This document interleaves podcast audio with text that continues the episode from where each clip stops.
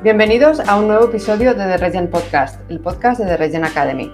Mi nombre es Mónica Fernández y junto con Francesc Font nos juntamos una vez al mes para hablar de agricultura regenerativa y compartir experiencias con todos vosotros. Hola Francesc, ¿qué tal estás? Hola Mónica, muy bien. ¿Y tú cómo estás? Pues muy bien, aquí otra vez encantada de compartir este rato contigo y con nuestros invitados. Sí, hoy también es un día especial, siempre decimos lo mismo, ¿no? Pero es que tenemos, tenemos unos amigos con los que hemos pasado unos meses juntos, son parte del máster, alumnos del máster, y, y, creo que dan sentido a lo que siempre queremos hacer con este podcast, que es dar voz a proyectos que sean inspiradores, ¿no? Y creo que este es un caso muy claro de un proyecto inspirador. Sí, totalmente. La verdad es que estamos muy contentos de que puedan venir a contaros lo que están haciendo.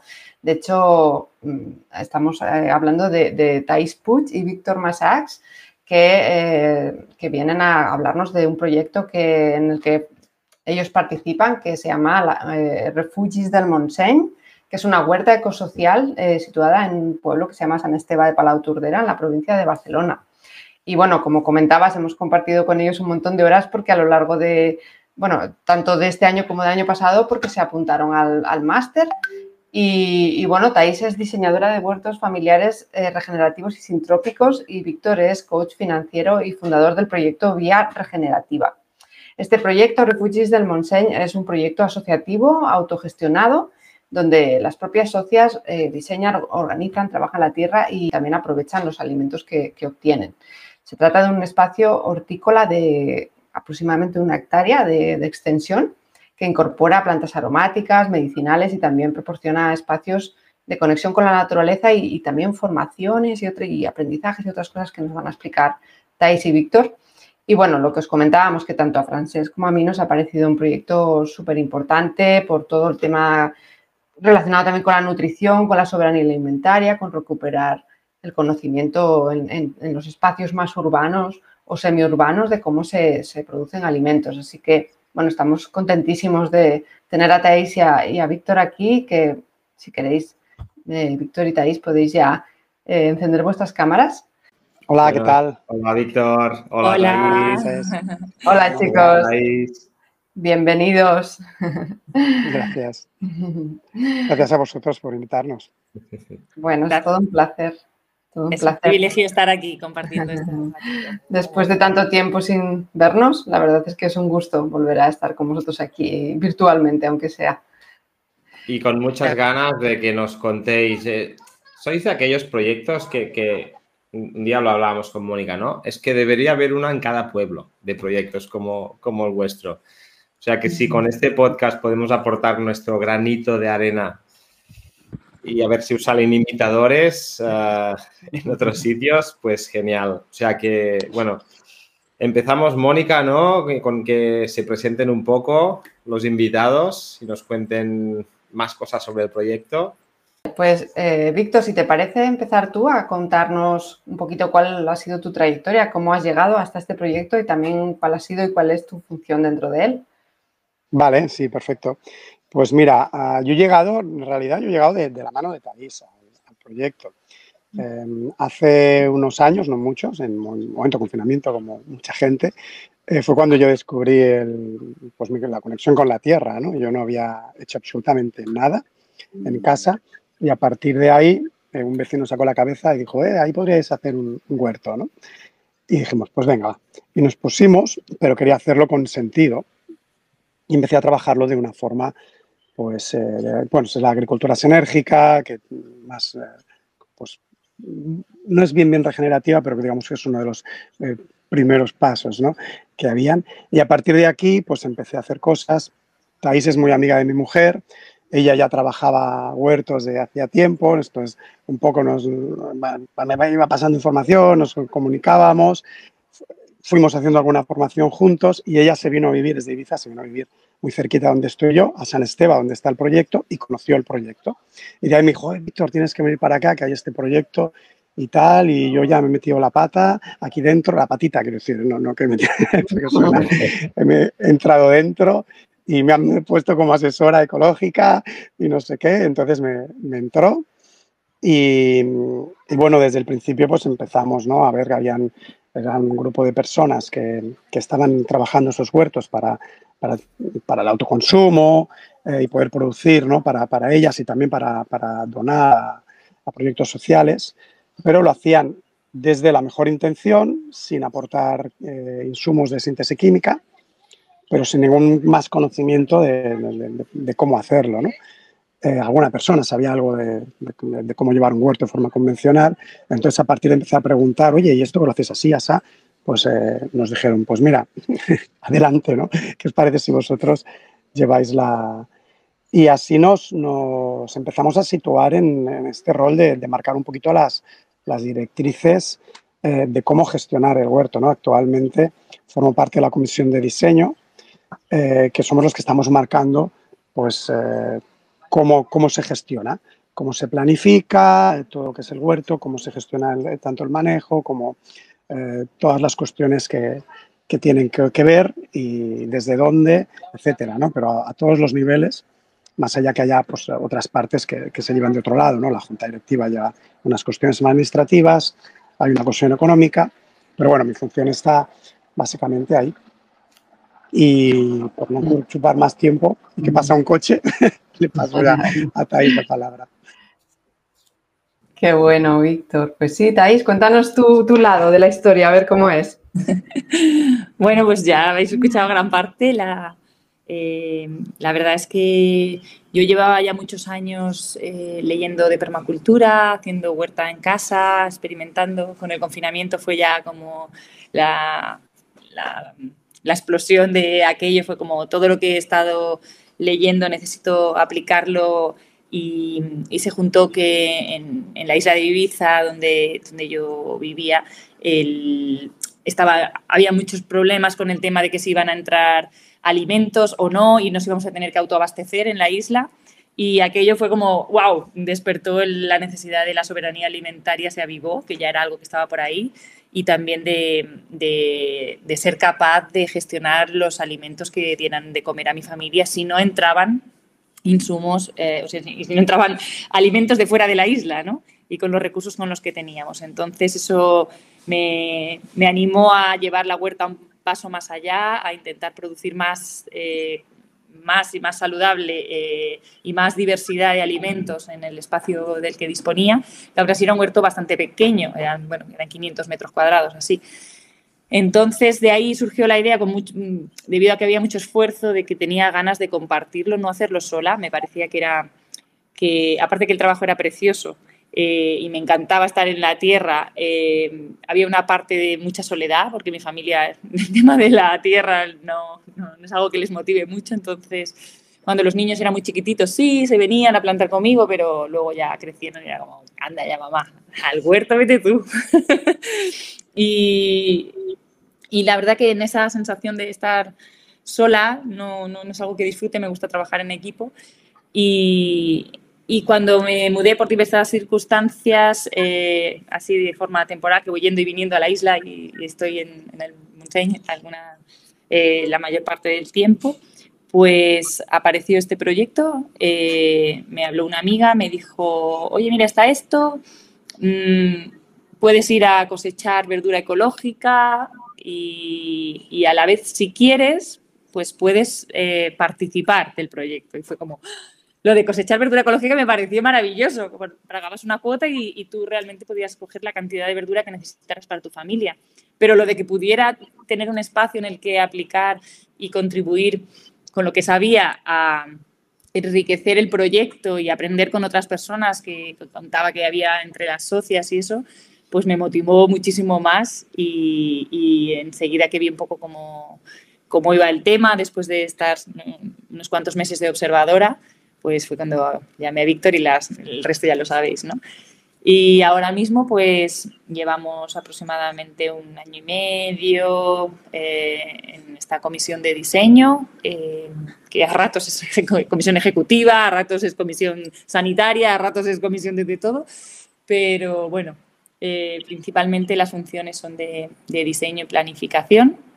Y justo cuando íbamos a empezar una parte nueva del proyecto, en un terreno totalmente nuevo fue cuando surgió lo del máster, y nos llegó como oh, agua milagrosa, era como qué bien, o sea, toda esta información que yo por mi parte llevaba muchos años estudiando, haciendo muchas formaciones eh, relacionadas con el manejo del suelo, con la microbiología, con bosques comestibles, huerta, ta, ta, ta.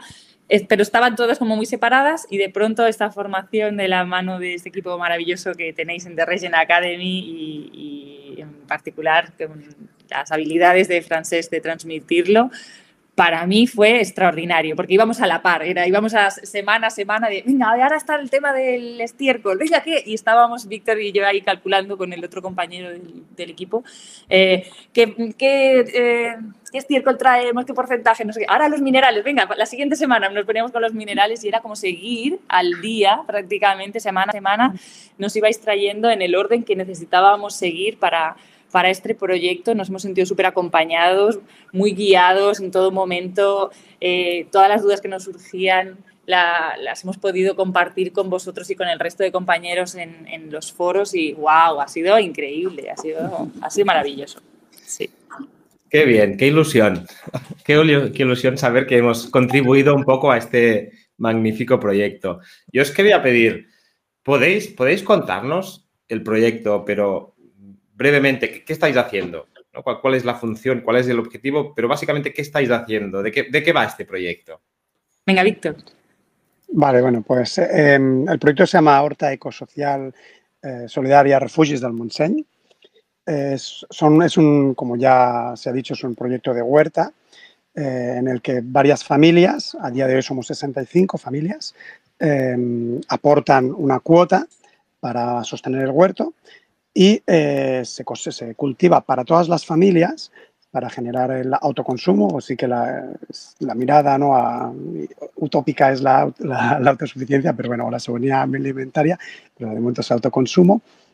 Y eh, los excedentes, o se procura que haya excedentes, se donan a, comedores de alimentos, bancos sociales, etcétera. ¿no? Eh, y eso es básicamente lo que, lo que estamos haciendo allí. Eh, trabajando y también eh, nosotros hemos querido aportar una, una, visión también formativa, divulgativa, para, que, bueno, para poder extender ¿no? la mirada de, la permacultura, la agricultura regenerativa, etcétera, pues que pueda irradiar ¿no? a, otros, a otros lugares, de momento desde nuestro entorno y quién sabe hacia, hasta dónde, ¿no? pero poder aportar nuestro granito de arena allí. Eh, y bueno, este sería, no sé si quieres estáis si me dejo algo que les complementar. Bueno, yo solo diría que, que, siguiendo las bases de la permacultura, pues queremos hacerlo de una manera que sea cuidadosa con, con las personas que trabajamos en el proyecto, porque hay una persona contratada, pero el resto de personas lo hacemos voluntarias, eh, somos personas socias que, participamos, el, eh, plantando, sembrando, diseñando, y también ahí tenemos unas becarias, que luego podemos hablar un poquito más, que también vienen a colaborar con nosotras. esto, es nuevo. Eh, y queremos hacerlo mm, de una manera que cuide ¿no? de todo el mundo. Em, y también de las personas que no tienen acceso a recursos, ¿no? como comentaba, comentaba Víctor. Y no solo eso, sino que lo que introdujimos de alguna manera cuando entramos Víctor y yo en este proyecto es que queríamos que facilitar que se cuidara también de la tierra que no solo produjéramos alimentos y que fuera una agricultura extractiva, sino que también eh, pudiéramos contribuir a que, a que, esos suelos, a que esas tierras que, que, nos han eh, cedido, nos han dejado la, la, propiedad, pues el día que nos vayamos, si es que nos vamos en algún momento de allí, pues estén todavía mejor que como nos las dejaron. Y de ahí las bases de regeneración de, del suelo, que son uno de los criterios fundamentales para nosotros.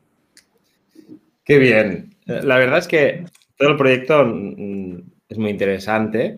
Yo personalmente la parte que me atrae más es la parte social, que muchas veces es como la más complicada. O sea, hacer un huerto, bueno, es seguir una metodología. Trabajar con agricultura regenerativa es también seguir una metodología, cambiar el paradigma, pero juntar gente, trabajar con gente. Este, esto siempre es lo más complicado. A mí me interesa personalmente conocer más detalles. Habéis dicho que sois más de 60 familias socias, entiendo, pero me, corregís si no, que, paga, pagáis, pagáis una, una cuota y entiendo que también es cómo se financia este proyecto. Una pregunta que también me viene a la cabeza es si todas estas personas trabajan en el huerto o no y cómo se regula el hecho de que algunas trabajen y otras no, si es que hay algún tipo de regulación. O sea, estos detalles de convivencia de, la parte más social que suelen ser las que cuestan más, no solo en la agricultura, sino en, todos los aspectos, ¿no? Si podéis contarnos más cosas de cómo funcionáis, la gobernanza, todo esto, realmente nos, gustará y creo que va a interesar mucho a, las personas que nos están escuchando. Vale, Thais, empieza tú y vamos, si quieres, comentando aspectos cada... Vale. Pues la idea del proyecto es que es un proyecto principalmente basado en la confianza. Eh, entonces, las personas socias entran al proyecto normalmente por recomendación, porque no hacemos publicidad, vienen porque alguien se lo ha comentado. Y cuando llegan se les enseña el proyecto, los dos terrenos, los que ahora tenemos, el de 1.500 metros cuadrados y el de 7.500, y, y, les explicamos un poquito cómo, cómo funcionamos.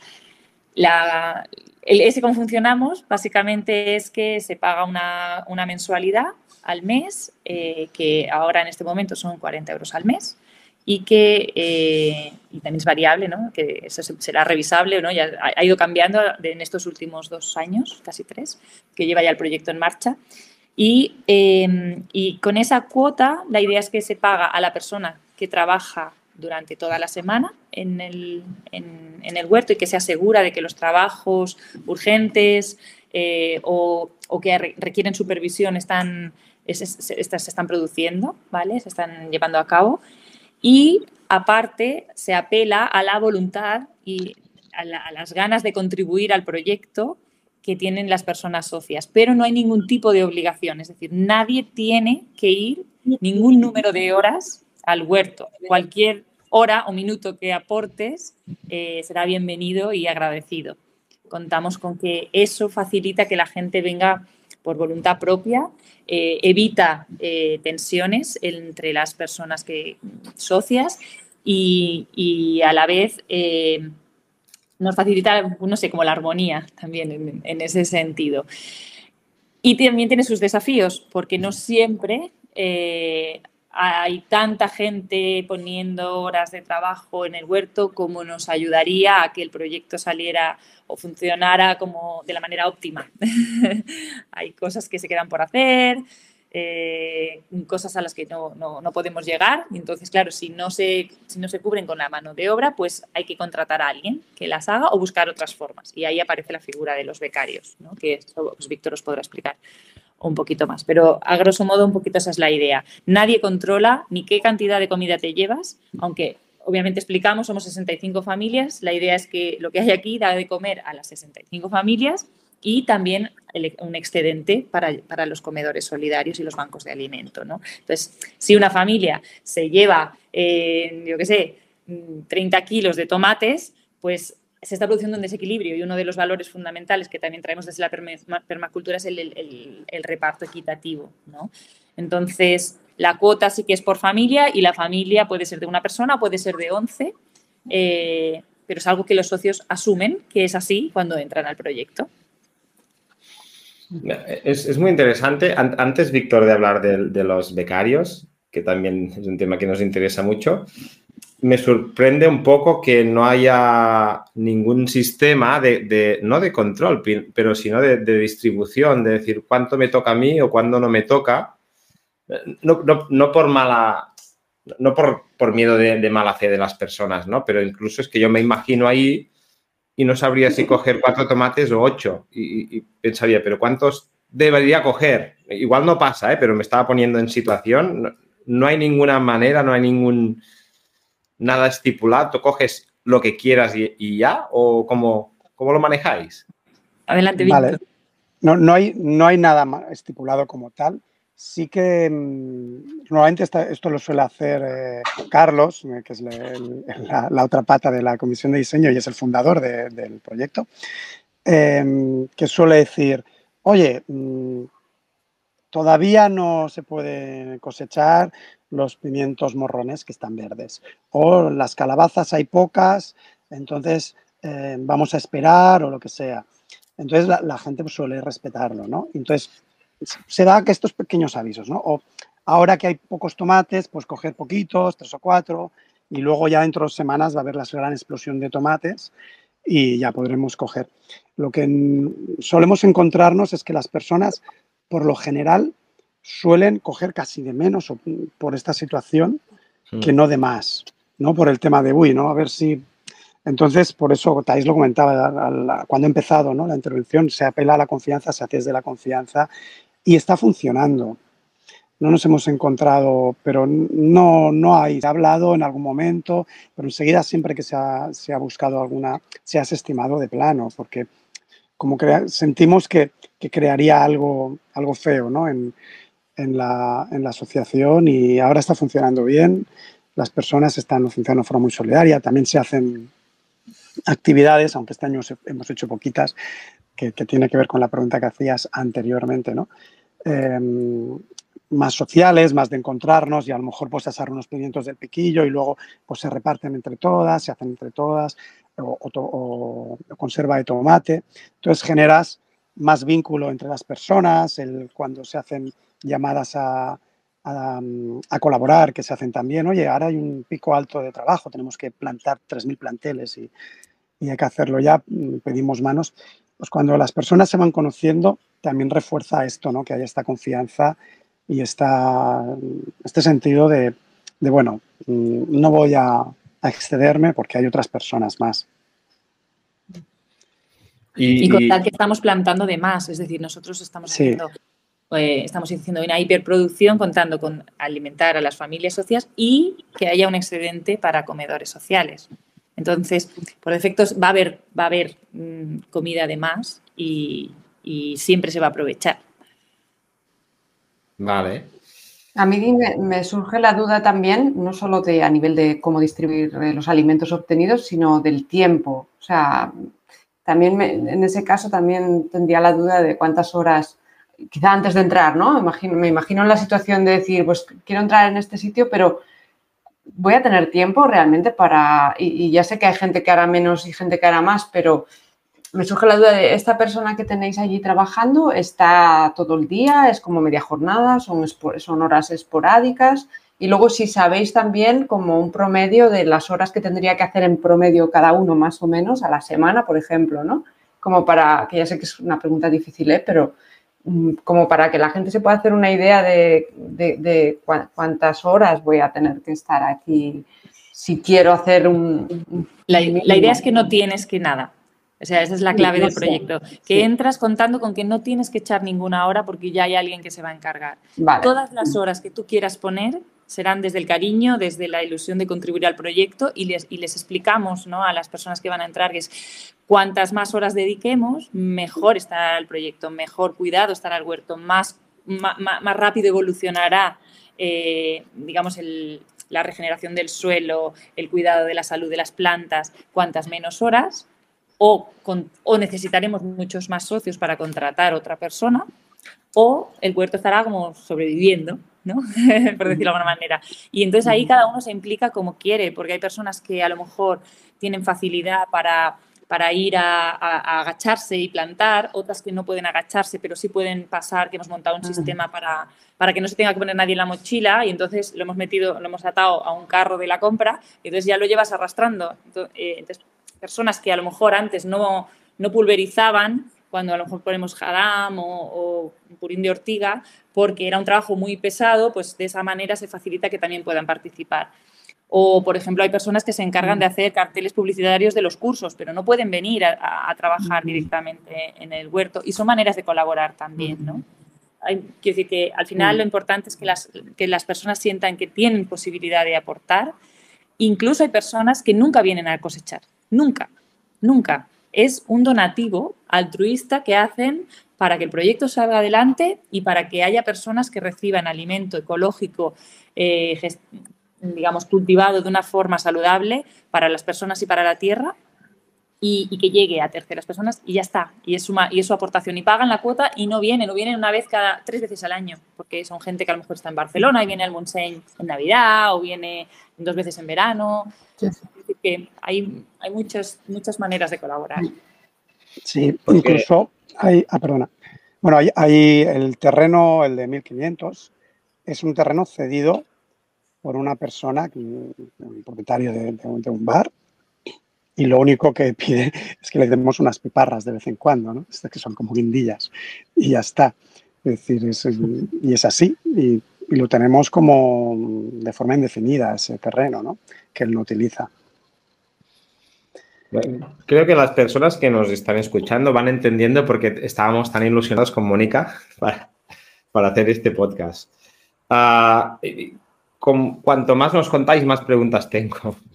Tenemos que hablar de las colaboraciones, pero para, entenderlo bien, mm, si tú quieres coger algo del huerto, porque eres socio, tienes que recogértelo tú o estar ahí el día que se recoja entre todos. O lo que no hacéis en ningún caso es preparar cestas, ni enviar, ni nada. Lo que, lo que quieres te lo coges, digamos, ¿no? Sí, no hay, no, no se prepara nada. Eh, vas y cosechas cuando, cuando te va bien. Sí que cuando empezó y eran pocos, marcaban unos días ¿no? de, concretos para ir, ya con la premisa de cada uno se cosecha lo suyo eh, pero cuando, a medida que fue creciendo, pues dijeron, bueno, que vaya cuando quiera y a la hora que quiera. Eh, y no se prepara. Lo único que sí se acuerda es con, con los bancos de, alimentos y comedores sociales cuando se hace una recogida y sí que se les ayuda. Que ahí tenemos temas, ¿no? Porque también ellos, con la disponibilidad que tienen de personas, eh, bueno, nos hemos encontrado que a veces dices, bueno, que no vienen, ¿no? Es que no tienen, no tienen personas para ir a recogerlo, que es como muy, muy triste, la verdad. Em, pero es lo único que se hace. Yo sí, si no te importa, para, volviendo un poquito atrás al tema de, trabajo, que es que nos hemos quedado faltar los becarios, etcétera, comentar que este ha sido uno de los grandes desafíos, ha puesto esta palabra eh, sobre la mesa y es verdad, unos de los grandes desafíos que nos hemos encontrado especialmente este año, que que hemos ampliado, que hemos aplicado marcos más intensivos de plantación y de golpe hemos, nos hemos desbordado muchísimo el trabajo. ¿no? De ahí surgió la, todo el debate de qué hacemos. Empezamos a, a pedir horas a, los, a, las socias, no lo hacemos, buscamos una persona a la que está esta hora que, contestando a Mónica a jornada completa, pero buscamos ahora, pero todavía no habíamos llegado al punto de equilibrio, ¿no? que eran estas 65 familias. Eh, cómo lo gestionamos, pedimos más ayuda. Y bueno, sí que cuando haces una petición de, colaboración vienen unas cuantas personas, pero no, no, tantas como a lo mejor que necesitáramos. Eh, también hay personas que vienen, cuando vienen a cosechar, se quedan un ratito y hacen algo, pero nos encontramos que nos faltaban horas de, poner allí en la, en la tierra, ¿no? Y de allí surgió esta idea, porque alguien comentó, tenéis la posibilidad de socio colaborador que no paga y a la vez eh, pues eh, paga con trabajo. Y entonces mm, empezó el debate, ¿no? Pero eso sería una diferencia con el otro socio, pim, pam, pum, ¿cómo lo hacemos? Y surgió esta idea de, de hacer unos, unas, una, figura de becaria, que son personas realmente que vienen más desde el interés por la formación en, en huerta regenerativa, que no por el hecho de poder eh, cosechar, que también se les ofrece. Entonces hay un intercambio, vienen un día a la semana, una mañana, Thais ha estado con, con ellas hoy, eh, se les hace una primera hora de, formación más teórica eh, sobre mm, algún tema, ¿no? vamos teniendo un, plan, una planificación ¿no? de, temario de, de, huerta de, agricultura regenerativa y huerta, y luego hay una parte más práctica que también eh, se le explica ¿no? el sentido, por qué, cómo todo, por qué se, se hace esa, esa, aplicación, pero entonces son ya unas tres horas de trabajo eh, aplicando y nos está ayudando, nos está sirviendo bastante, la verdad, eh, a, bueno, pues a, a, lugares donde no llegábamos, ¿no? Con, a nivel de trabajo.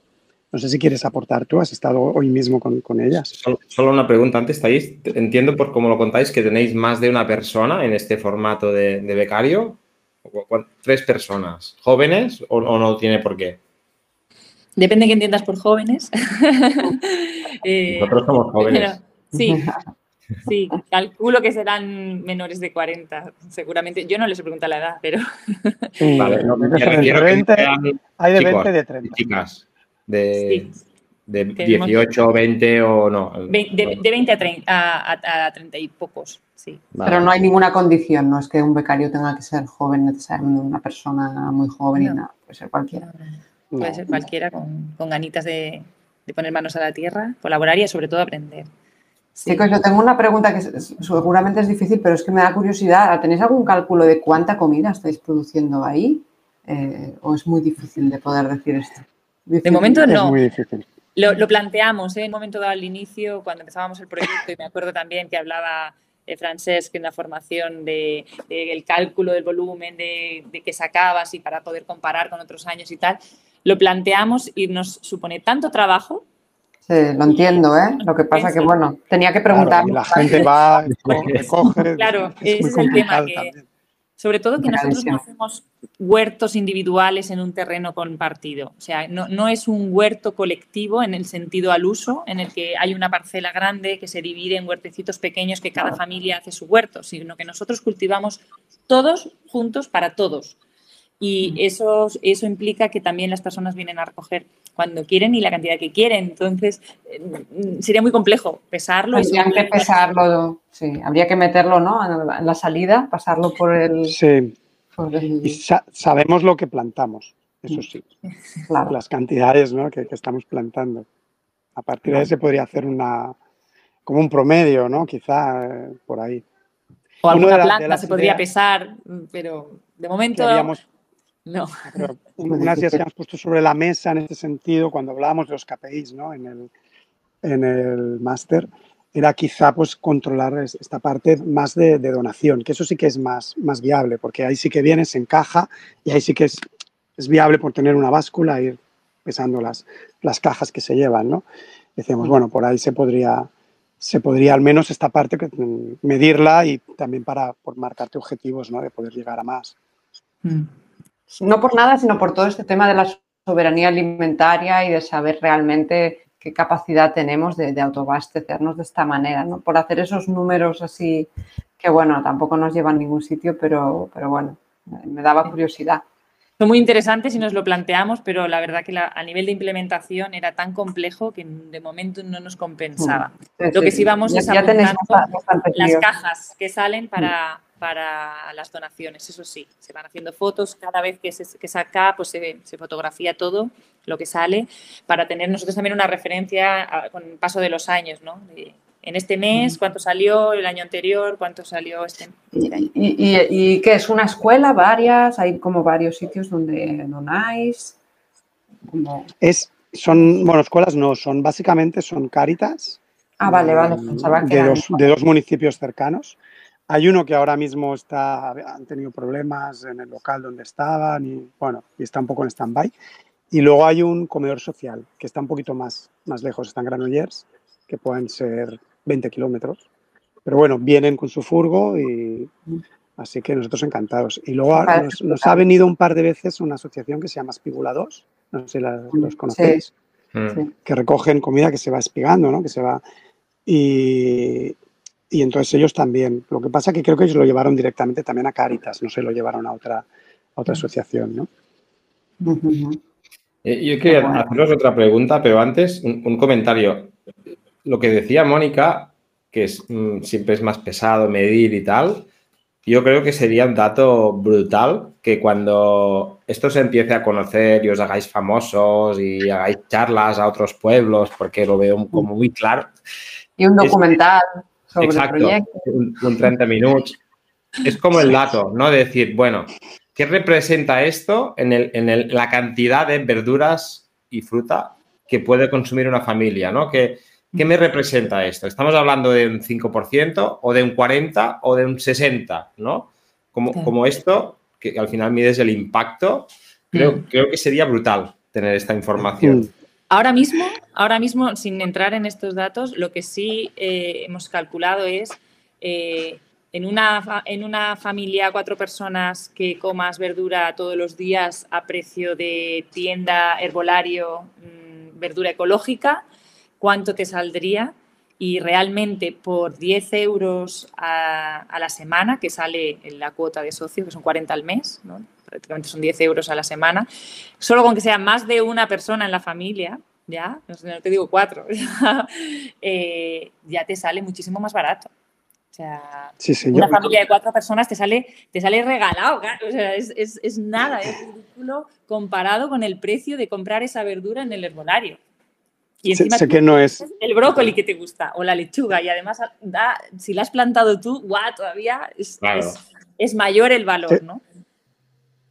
sé que no es, no es ningún dato objetivo, pero bueno, yo no compro verdura. Entonces, el otro día compré una lechuga porque el jabalí, nos entra un jabalí ahora, nos viene a hacer visitas. Se acabó, destrozó todas las 600 que habían. Dije, no hay, bueno, pues tuve que comprar una lechuga por esa, pero si no, no, no, lo que es verdura, no compro. Fruta sí, porque todavía no tenemos y estamos en ello, ¿eh? Pero Y a mí también me da mucha curiosidad, chicos. Perdona, Francesc. Eh, eh, el preguntaros por cómo encontráis a la gente que, que entra en el proyecto y se pone a trabajar. ¿Encontráis que saben algo de todo esto? ¿Les pilla totalmente nuevos de no saben que el pimiento verde luego se hace rojo? ¿Sabes? Estas cosas. qué va. Tenemos de todo, ¿eh? pero de esta, de esta gente que jamás ha pisado un huerto y que no sabe lo que es la rúcula o no, puede, o, o no distingue la, la lechuga de la celga, eh, también, para mi sorpresa, ha sido así. Y, Sí, y nos sí. ha supuesto un desafío en cuanto que hemos tenido que grabar vídeos de cómo cosechar cada verdura, explicar lo que son, crear carteles an- delante de cada línea de, de bancales, poniendo el nombre de lo que hay allí para que la gente sepa lo que hay, porque sobre todo cuando las plantitas son pequeñas, pues mucha gente no lo distingue, ¿no? Y, y bueno, está siendo muy divertido porque tanto a Víctor como a mí la parte educativa nos fascina. Entonces, pues ese- esa parte de desafío, de compartir, de cómo podemos facilitar que para los socios sea eh, más fácil y, y- y también coherente, pues bueno. es que es pues, brutal. O sea, la, la- la labor educativa tan básica, tan importante, es que me parece increíble, porque realmente en los entornos más urbanos hay nosotros porque nos gusta esto y a lo mejor pues no nos pasaba tanto, ¿no? Pero la gente realmente ha perdido todo este conocimiento. Ni siquiera saben qué temporada son las cosas. Mucho menos van a saber cuando crece un tomate. Nosotros lo vemos y ya sabemos que es un tomate. Una persona que no ha estado nunca en una huerta no tiene ni idea y a lo mejor te lo arranca, ¿no? Porque piensa que, yo qué sé, es, Sí. es- es- esto me parece brutal, chicos, la verdad. A, a mí me sorprendió mucho, porque además San Esteban y Santa María, ¿no? Son los, lo que de Palau Tordera, pueblecitos rurales, y piensas, bueno, y de verdad que la proporción de personas que, que no tenían idea es como muy alta. Era, sé que hay unos cuantos, ¿no? Y que saben mucho, pero, pero bueno, luego pienso, y yo estaba en esa situación hace unos años. Y es un proceso bonito, ¿no? Cuando ya vas por la calle, ves un huerto y reconoces todas las plantas y, y- y piensas, ostras, hace dos años no, no sabía distinguir la patata ¿no? de la berenjena y, y ahora ya es incluso de variedades. Pero nos, nos ha supuesto estos desafíos que comentaba Thais, incluso otros que decíamos, bueno, ¿no? Eh, para cuando alguien vaya al huerto y quiera echar una mano, puede deservar este bancal, este otro bancal. Claro, la gente decía, es que yo no me atrevo porque no sé si estoy arrancando la, la hierba que no toca o estoy arrancando la, pues, la rúcula, ¿no? Y dijimos, ostras, pues es verdad, no nos lo hemos planteado. De ahí también lo que comentaba lo de los vídeos estáis, ¿no? Es decir, rúcula, hierba que tienes que arrancar. Eh, porque pasaba eso, ¿no? Es que no me atrevo, ¿no? No me atrevo a quitar un chupón porque a ver si me voy a cargar el, el tomate. Claro. Claro. Y- Y a nivel educativo, ay, perdona, Francesc. No, no, no. que comentaba Mónica, eh, nosotros ya lo teníamos en mente como el, el cuando el proyecto avanzara un poco y tuviéramos esto un poco más estabilizado, ¿no? el, el poder traer escuelas eh, y que vinieran los, los niños, los adolescentes a, a conocer el proyecto, a, a que incluso tengan una zona de experimentación donde puedan plantar, donde puedan venir a cosechar y conocer las plantas. Eh, eso está, en- está, está previsto a largo plazo, pero es que antes de que lo activáramos ya se han acercado eh, maestras que, ay, y esto yo podría venir con mis alumnos y, los alumnos de la escuela rural no sé qué, o la alternativa, no sé qué, que se han puesto en contacto con nosotros. Y esto se podría hacer, y esto cómo, cómo puedo traer a los niños, porque está tan bonito, y cuántas cosas se podrían hacer aquí, ¿no? Lo que pasa es que de momento a nivel de diseño y de diseño del espacio en general, todavía estamos en construcción. Y, claro, para que vengan niños necesitamos poder delimitar espacios de zonas que se pisan, zonas que no se pisan, quién hay, quién no. Y hay cosas que todavía estamos eh, acabando de definir y que por eso tampoco no nos hemos lanzado a, abrir eh, esa parte, ¿no? Pero está prevista, está prevista. Qué bien. Está siendo interesante. O sea, trabajar con los niños es que también es de las únicas esperanzas que tenemos para que cambien realmente las cosas. Yo quería volver un poco a la parte logística de, personas, que es la que también me gusta mucho, ¿no? Que, por ejemplo, quería preguntaros cómo os comunicáis entre todos los socios, entre vosotros, que vía WhatsApp, grupo de WhatsApp o correo, o... ¿Cómo, lo hacéis esto? Bueno, sí, tenemos un, grupo de WhatsApp, que es como el de comunicación general con, las socias, también hay un mail, eh, y hay una junta directiva, ¿no? Como somos una asociación y aparte de la comisión, y de ahí vamos lanzando los, los mensajes y las comunicaciones con las personas. Pero justo tenemos sobre la mesa una, un debate que, que, se va a llevar a cabo muy prontito sobre cómo también nos comunicamos cuando estamos juntas. Porque claro, nosotros venimos de experiencias, eh, voy a decir asamblearias, pero más, más allá, ¿no? de, formas de, más respetuosas de, hablar, porque nos hemos encontrado en asambleas que como la típica reunión de vecinos, por decirlo así, que aquellos como un, un guirigay, ¿no? que decimos aquí, eh, y, pasa de todo.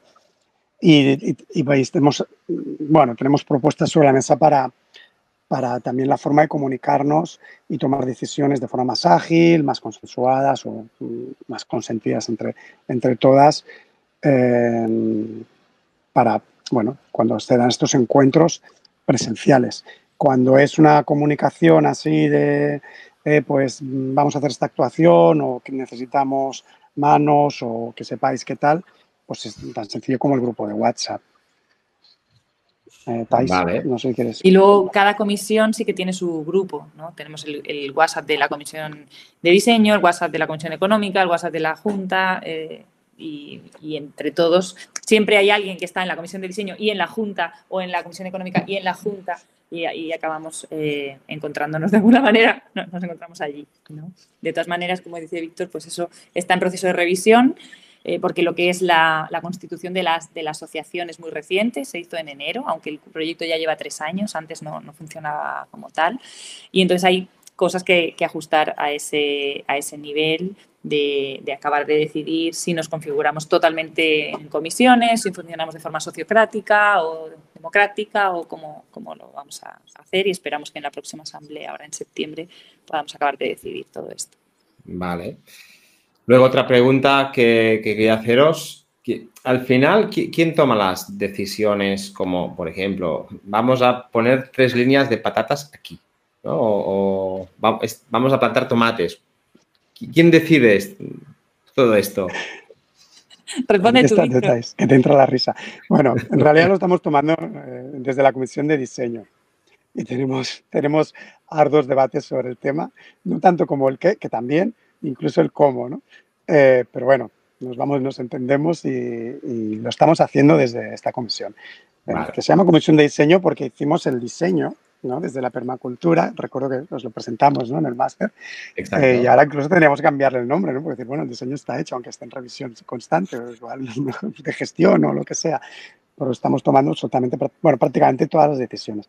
Pues las de planificación, en este caso de, plantación, etcétera, las tomamos desde esta comisión, que somos tres personas, aunque está abierta a nuevas incorporaciones. Ahora en la asamblea, esto lo vamos a decir que ha habido con esta, quería comentarlo, en este incremento de socias que han sido en como en tres meses más o menos, que estábamos, en, bajamos a menos de 40, ¿no? Porque hubo un tema, un momento como de, de limpieza, llevaban un par de años y entonces gente pues que no estaba presente, bueno, al final pues todo pasa. Eh, llegamos a bajar de 40 y entonces se ha ido incorporando personas, pam, pam, pam, pam, pam, y hasta llegar a los 65 y ha entrado bastante gente de una media de edad más joven, eh, como, como dato, ¿no? Bueno, todas, pero la media es... Y con muchas ganas, ¿no? Son, gente con, que de, ayudar, de, aportar en la medida de lo posible, que lo estamos notando. Y, y, por eso también, aunque siempre ha estado abierta la comisión de, diseño, pues la vamos a, volver ¿no? a comentar, porque igual pues de tres pasamos a cinco o a seis personas, ¿no? Eh, y otras comisiones que se quieren abrir para que, que, no estemos llevando todos desde dos puntos, ¿no? sino que hayan como tres o cuatro grupos de decisión en diferentes temas. ¿Y eh, os interesa crecer? ¿Un objetivo es crecer en, socios? ¿En qué sentido? Ah, en socios. el número de socios. Ah, mira, ahora mismo se ha, se ha, llegado a 65 y se ha puesto un, se ha hecho un parón. Entonces, ahora hay como que analizar cositas y sí que cuando habíamos hablado, habíamos hablado de ir creciendo escalonadamente, pero también con el proyecto, porque ahora no está todo, no están estos 9.000 metros eh, más o menos eh, plantados, ¿no? De hecho, es bastante menos, ¿no? llegamos a la mitad. Entonces, a medida que va creciendo, pues también se iremos incorporando, pero no crecer a, saco, ¿no? Porque podríamos morir de éxito. Pero sí que, claro, es, eh, es, una idea y es una necesidad, porque a medida que crece el proyecto, crecen las necesidades económicas, de trabajo, etcétera, y todo va relacionado. ¿Hay alguna subvención de por en medio? De momento, de momento no. Eh, estamos mirando si para el tema de la plantación de árboles nos podemos adherir a una subvención que hay de Life Terra, si no recuerdo mal, corrígeme Víctor, si, si no es así. Sí, creo que sí, era así. Que, que aquí sí, sí que te subvencionan los, los árboles que sean para regeneración forestal y como dentro de la agricultura sintrópica se incluyen, entonces esa parte de plantación eh, a lo mejor podríamos conseguirla eh, de, sin coste, con unos compromisos que te hacen de seguimiento de los árboles y, hay unas condiciones, ¿no? Pero, pero aparte de eso, de momento no tenemos ningún tipo de subvención. No porque no haya subvenciones, sino porque no tenemos a nadie con disponibilidad, tiempo, recursos, ganas de ponerse a investigarlo de momento. Y bueno, eso puede cambiar. Sí, igual a partir de estas nuevas propuestas ¿no? de, grupos de trabajo que se van a hacer ahora en septiembre, pues esta sería una, una importante, ¿no? que hay personas que, dan, que, tienen esta capacidad más mm, administrativa o que, y, que no tienen tanto tiempo para venir a poner manos a tierra y han dicho, nosotros nos podemos mover desde este otro lugar, ¿no? Igual pues son buenas candidatas para dedicarse a, a buscar por aquí. Sí, incluso una, tarea también que se me ocurre es eh, toda la parte también de, divulgación de redes sociales, de, trabajar, porque os iba a preguntar si tenéis algún alguna página, algún perfil. Ahora mismo no, ahora mismo no estamos en las redes sociales eh, como el proyecto. Estamos Víctor, estamos yo, este, yo pero no estamos en el proyecto en sí. Sí, estamos los dos. Sí. que ahí, eso es una de las asignaturas pendientes que tenemos que nos encantaría poder desarrollar pero bueno, ojalá, ojalá salga. Bueno, claro. Sí, lo que yo os quería preguntar, chicos, es eh, cuál ha sido la, la, bueno, no la aceptación o la reacción del barrio, del entorno, que los vecinos, que os dicen, ah, cómo lo acogen. Pues eh, yo te diría, al principio, claro, era un terreno, eh, el julio pasado era un terreno que nos entregaron recién labradito, y nos hacían el favor de lo súper labrado. y, claro, cuando empezamos a poner cosas por allí, pues allí no se acercaba nadie porque siempre se había labrado y se cultivaba cereal en exclusiva durante los últimos 7 u 8 años. Eh, pero en el momento en que las tomateras empezaron a coger forma, ya el resto de hortalizas empezó a agrandar y, empezó a coger volumen. Desde estamos, el uno de los terrenos, el más grande, está pegadito a la carretera que sube al Montseny y se ve desde fuera. Y, pusimos un cartel también para, para anunciarlo. Y es mucha gente que se para, hay muchos ciclistas en fin de semana, es una zona que tiene mucho, mucho tráfico de ciclistas, y los vecinos eh, empezaron a venir. Oye, mira, que es que yo esto lo veo cada vez que voy al súper o que bajo al pueblo, que no sé qué. Y hoy mismo, ¿no? Ha venido una, señora así. Yo soy vecina de aquí. Es que cuando paso con mis hijos para ir a no sé dónde y estaba con curiosidad y hoy os he visto por aquí, mira, voy a preguntar. Y, y la verdad es que está siendo muy bonito porque ahora mismo, si no recuerdo mal, mínimo hay cinco vecinos, si no son más, eh, de, adyacentes o muy, muy, muy cercanos al, a los terrenos que, ha sido a fuerza de pasar, verlo, evolucionar y, cuando ha llegado su momento han dicho, bueno, voy a acercar. Hay, hay también... Agricultores, pocos, ¿no?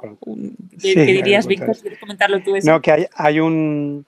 De hecho, la, la, familia de la propiedad, del, del terreno, que de hecho eh, la, la, sobrina, que es la presidenta además de la asociación, eh, tiene un proyecto que se llama, mm, eh, no me sale, bueno, Centra de, de Recursos, bueno, no me sale ahora, es Cambonamic, pero es como de, arte y, creación, sí, Centro de Creación Artística Cambonamic. Eh, y al principio la misma familia de propiedad nos pusieron muchas pegas y muchas reticencias, ¿no? Uy, esto, a ver, por aquí, esto quiero marcar este límite porque la tierra la hemos cuidado mucho, porque tengo mucho cariño eh, a medida que fueron viendo, ¿no? Como iba, como decía Thais, que empezaban a surgir las plantas, incluso no solo las hortalizas, sino incluso las, las adventicias, ¿no? Las que se veía todo verde y, y precioso, fue como un cambio de, de, de, visión por su parte, decir, guau, qué bonito, qué bien que hayas hecho. Y ellos desde allá tienen mucho, mucho seguimiento, desde, desde la parte esta que hacen ellos, ¿no? De, de creación artística y tal. Entonces hay gente que se acerca desde allá como muy de rebote. Eh, las, no sé si las tres becarias han venido de allá, ¿no? Porque ella lo compartió en su Instagram, mira, pan, buscan las becarias, y desde allá, pero no solo son las tres que, que están, sino son varias personas más que, que se interesaron, igual por, por horarios, pues no, les ha, no han podido empezar o empezarán más adelante, eh, y, que, y que también desde, desde ese momento o desde ese lugar están, están llegando, ¿no? Y, y después lo que comenta ella. De agricultores es verdad lo que decías tú, Thais. Creo que, que no se ha acercado ninguno o a decir nada. Hay gente que tiene a lo mejor en casa sus pequeños huertos, sí que vienen sí. Y, te, y, te, dicen, pues yo lo hago así, ¿y esto por qué lo ponéis así? ¿Y esto por qué lo hacéis así? Y le explicas un poquito y dicen, ah, pues, ah, pues a lo mejor lo pruebo. Alguno, alguno me viene a la cabeza. Pero gente que esté cultivando o sea, realmente ahora mismo, si no recuerdo mal, en la zona solo hay un, eh, un horticultor muy cerca que, que hace convencional y, y, uno que hace ecológico, pero solo hace eh, judía del ganchet. No, ¿no? hay alguno más que también hace judía hace y, bueno, hacen un monocultivo ¿no? cada temporada. Y ya. Exacto, y esta gente, hasta donde yo sé, por lo menos en las horas que he estado yo, no, no, no, se han acercado de momento, pero eso no significa que no haya, les haya llegado información a través de otras personas que puedan conocer y que estén en el proyecto. Ya veremos. Pues, poco a poco.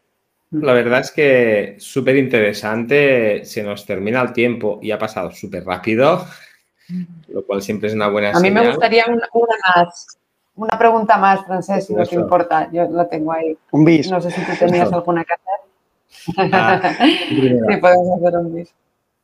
No, eh, yo lo que os quería pedir era que, que, nos explicarais desde vuestro punto de vista, ya con todo lo que habéis vivido en este proyecto, mm, ¿cómo le vendéis esto a una persona que no se ha planteado nunca cultivar sus verduras? Hacer, o sea, ¿cuáles son las ventajas de, de hacer una cosa así?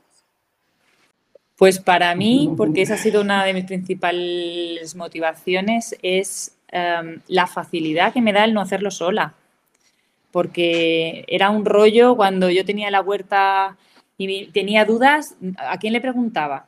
Para empezar, ¿no? Y, y después, si me quería ir de vacaciones o si pasaba unos tiempo fuera de casa, porque por trabajo yo tenía que viajar, eh, ya estaba, estaba padeciendo de, ay, el riego automático me lo va a tener, ay, a ver si es, va a helar y se me va a congelar y me pondrá la familia la manta térmica y bueno, cosas de ¿no? Eh, y luego muchas horas sola. Yo allí en el huerto, para mantenerlo, realmente era muchas horas sola. Entonces, este proyecto, creo que algunas de las maravillas que tiene, que tiene muchas, es que no estás solo ni sola, lo puedes hacer con gente, que puedes decir, voy al huerto, alguien se apunta a estar entre las 10 y las 12 y te encuentras con otras personas que van allí a cosechar y a lo mejor a quitar hierba y a lo mejor a preparar los caminos o a arreglar el compost o lo que sea, ¿no? Eh, y también la tranquilidad de, si yo no puedo ir hoy, ni mañana, ni esta semana o la que viene, va a haber alguien manteniendo eso. Y eso para mí es, es un lujo es un lujo porque supone que yo voy a seguir teniendo verdura ah, y espero que fruta pronto a mi disposición y no tengo que estar siempre presente. Va a haber alguien que se va a encargar, ¿no? Y creo que eso es una de las cosas que aporta este proyecto en relación a, hacerlo uno solo. Y también el hecho de que no que se cultiva cada uno su huertecito, sino que lo hacemos todo para todos, la energía que ponemos es súper diferente. Aparte de que aprendemos todos juntos, es como, ¡guau! Todos a una, ¿no? Todos vamos a, crear esto para todos, para que sea más bonito, para que esté más sano, para que sea más productivo y, disfrutarlo luego juntos, ¿no? En la medida de lo posible. Yo diría, no sé, Víctor, si quieres añadir algo. Sí, yo más en relación a, como ya lo ha hecho más en lo que es el proyecto en sí, estar con otras personas, en lo que, como, lo que comentabas tú de cultivar tus propias verduras, ¿no? A beneficio. Eh, para mí, aparte de, esta parte que te facilita de autoconsumo, es, eh, es una cuestión más de satisfacción personal, de, crecimiento, ¿no? Yo, eh, es como siempre cuento la anécdota de que cuando me mudé a mi casa hace ya más de 12 años, teníamos el terreno y mi mujer me dijo, ay, pues podemos hacer un huerto. Le dije, pues ya puedes empezar. Y no tuvo que venir un confinamiento para que realmente nos pusiéramos, ¿no? Y luego pues me enganchó. Entonces es como una terapia estar en el, en el huerto, conexión con la tierra, contigo mismo. Si estás con gente, pues tienes una experiencia, como decía ella. Si estás solo, también tienes otra, tienes otra experiencia.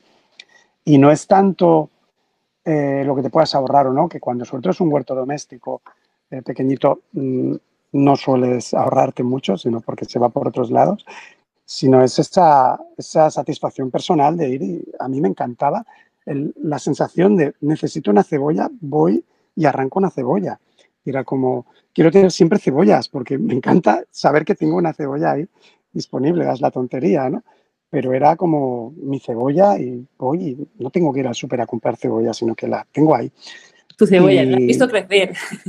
Y luego, pues si lo haces, bueno, supongo cada uno desde donde lo hace, con sus conocimientos, eh, pues lo, lo, quiere y lo ama, pero yo le veo un sentido hacerlo desde otro lugar, ¿no? desde la regenerativa, sea sinérgica, sea eh, de otra forma, siempre lo veo más, más bonito. Ahí siempre me, comenta ella para ella, es la parte estética y que sea hermoso, es súper vital. Y yo de ahí le, me, ha, también me ha, me permeado, me, ha permeado ¿no? con, esta parte.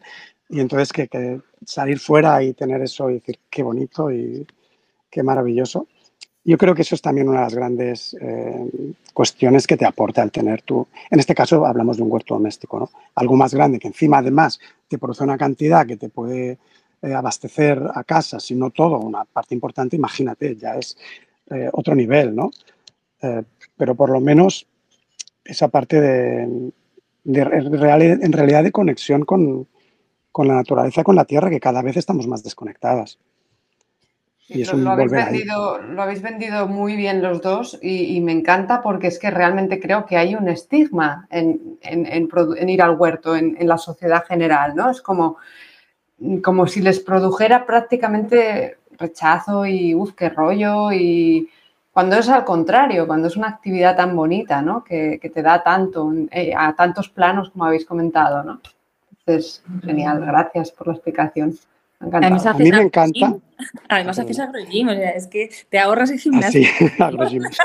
Sí, a, mí, a, mí, una cosa que me encanta mucho cuando lo leo mucho en el, en el WhatsApp, ¿no? Eh, cuando van a un huerto, o te lo dicen allí, van al, a uno de los dos huertos y dicen, wow, qué bonito está, está maravilloso, está no sé qué, hemos ido al huerto hoy y fíjate, hacía dos semanas y, y leer eso aunque sea leído en un mensaje que no tienes a la persona, ya te llega ¿no? su sensación de, esa sensación que, que están expresando cuando llegan al, al, huerto y se encuentran todo es que yo creo que flores, etcétera.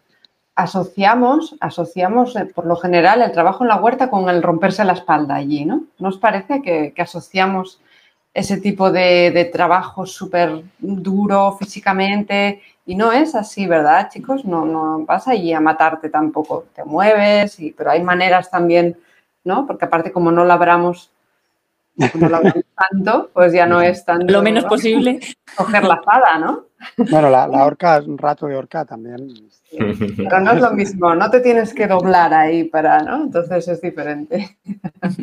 Bueno, yo no diría que no hay trabajo físico, eh, lo hay. Eh, es verdad que en, el, en, mi experiencia el pasar de bancales elevados a pasar al suelo ha, ha, supuesto un cambio importante. Era mucho más cómodo trabajar en bancales elevados en la pequeña huerta familiar, ¿no? Pero los beneficios son inmensos y, como dice Víctor, el estar directamente manos a tierra, hoy sabemos con todos los estudios que tenemos que a nivel neurológico, a nivel emocional, mental, tiene tantos beneficios que aunque sea como terapia, ya es algo que recomendaría. Tenemos agroterapia, agrogin de agroterapia. bueno, súper interesante y, y yo solo quería deciros es posible que después de escucharos, mm, las personas que nos escuchen, pues alguien quiera contactar con vosotros, ya sea porque es de la zona y quiera preguntar si es posible entrar como socia, como socio, ya sea porque igual les habéis inspirado y quieren montar algo en algún otro sitio, igual tienen ganas de hablarlo con vosotros si, si os va bien. ¿Hay algún contacto? ¿Hay alguna vía de contacto que podamos poner aquí para que la gente pueda contactaros de alguna manera? Si la hay, si no la hay, pues no pasa nada. ¿eh? Eh, sí, tenemos un correo. Eh, lo pondremos en la descripción, no os preocupéis, si queréis. pues es horta refugis, refugis, ¿no? Sería con G, arroba gmail.com, por ahí nos pueden contactar. y comentar, ¿no? Porque lo has comentado varias veces, ¿no? Aquí y otras veces que nos lo has dicho, esto que esto tendría que, llegar a cada pueblo, eh, que, se tendría que replicar, que sepas que ya nos contactó una persona de, otra, de otro pueblo. Ahora no, te sé decir qué pueblo, porque al final no hablo con, ninguno de las dos, ¿verdad? Que hablo con Carlos, creo que fue, que, le escuchó, que lo vio, que le gustó y quería mm, hacer algo similar. Tendríamos que, que ver como, hace muy poquito, ¿eh? Cómo lo están llevando y quizá darles un poquito más de asesoramiento, de visita o lo que sea, red. Pero bueno, algo empieza ya a, extenderse. Qué bien, qué bien. Y a lo mejor hay otros proyectos, seguro que hay otros proyectos que no conocemos y están en marcha. Y yo conocí proyectos muy similares, igual al, al vuestro, con mi familia cuando estuvimos en Australia. Y ahí en algunos pueblos de Australia sí que vimos este tipo de modelo casi tal cual y era como, wow, ¿qué, es esto? Pero que llegue aquí, que lo hagáis. ¿Cuánto tiempo hace que esto está en marcha? Perdón. Tres veranos. Tres veranos, muy bien. Solo nos falta visitar, visitarles y, hacer allí un, vídeo para, para el canal. Será un placer recibiros allí, enseñaros. Lo haremos. Nuestro, nuestro terreno de experimentación y aprendizaje. Y, estamos pues con vías de, el, proyecto tiene varias fases, eh, como comentaba Víctor, ¿no? La, parte de huerta es el, eje troncal, eh, pero también la parte de, de, fruta, ¿vale? de frutos. entonces, nosotros lo que hemos hecho ha sido encuestas, eh, formularios a través del WhatsApp para las personas socias, para preguntarles su interés, eh, para saber si las socias querían o no tener fruta o estaban bien solo con hortalizas, porque han ido entrando socias nuevas, saliendo otras, entonces queríamos, queremos tener un chequeo mm, relativamente frecuente para asegurarnos de que sigue siendo esa la, la línea, ¿no? Y sí, sí, realmente el 75% de las personas socias quiere tener frutas junto con las hortalizas y además eh, el otro 25% es como, bueno, si las hay, mejor, y si no las hay, también puedo estar bien, ¿no? O sea que no, no es que haya objeción.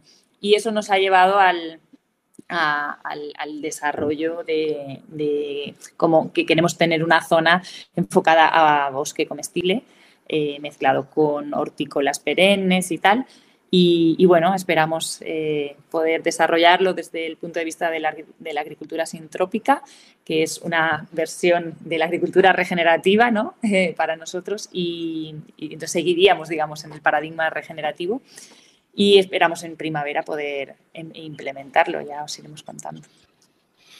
Qué bien, pues muchísimas gracias por aceptar la invitación y muchísimas gracias por compartir todo esto con nosotros y enhorabuena, de verdad, enhorabuena porque es una pasada este proyecto. Sí, me has quitado la palabra de la boca. Enhorabuena, chicos. Pues muchas, gracias, a vosotros por todo, por, invitarnos. y a todas las personas del proyecto que están haciendo lo posible con, todo el, trabajo, el, dinero que están poniendo, la energía que están poniendo para, para, desarrollar lo que al final Víctor y yo hoy estamos representando al proyecto, pero el proyecto pues son 65 familias las que, las que lo hacen posible. Pues. Bueno, y nos, Perdona, Perdona, que nos, pisamos. no, eh, pues eso, gracias a vosotros por invitarnos. Para nosotros es, como un privilegio, lo he dicho antes, eh, al principio, ¿no? Poder, poder estar aquí, que nos deis voz. Eh, entramos, ¿no? Hace ya meses en el, en el máster y siempre es como muy guay que, el profe, los profes te digan, eh, nos ha gustado lo que hacéis, y, pero que nos sorprendió mucho incluso del tanto interés, ¿no? Con los proyectos tan chulos y, y bonitos y espectaculares que había de los compañeros. Eh, claro, este tiene este punto diferencial, eh, pero que habían, hay proyectos súper, súper hermosos, ¿no? Y, y, que le queráis dar esta voz y pueda crecer, para nosotros es, es una gran oportunidad, como también es una gran oportunidad estar en el proyecto para aprender. Unas, ha sido como un win-win el, el participar en el máster, porque decimos, vale, vamos a participar en el máster para aplicarlo en el proyecto y como estamos en el proyecto, vamos a hacer el máster, ¿no? Era como se retroalimenta y, así aprendemos, aplicamos, practicamos. Entonces, si además tenemos este colofón de, de, poder participar aquí y dar voz, y pues es como ya la guinda, ¿no? Así que gracias a vosotros. Pues ya, genial y vendremos, con Mónica vendremos, pero aparte, pues nos gustará saber cómo os va yendo y igual podemos hacer otro podcast en un tiempo y nos explicáis cómo va con la fruta, si hay fruta y a cuántas familias sois y cómo va el proyecto. Muchas gracias y, mucha suerte. Y adelante con esto, que vale la pena. Un abrazo a todos. Gracias. Gracias. Gracias.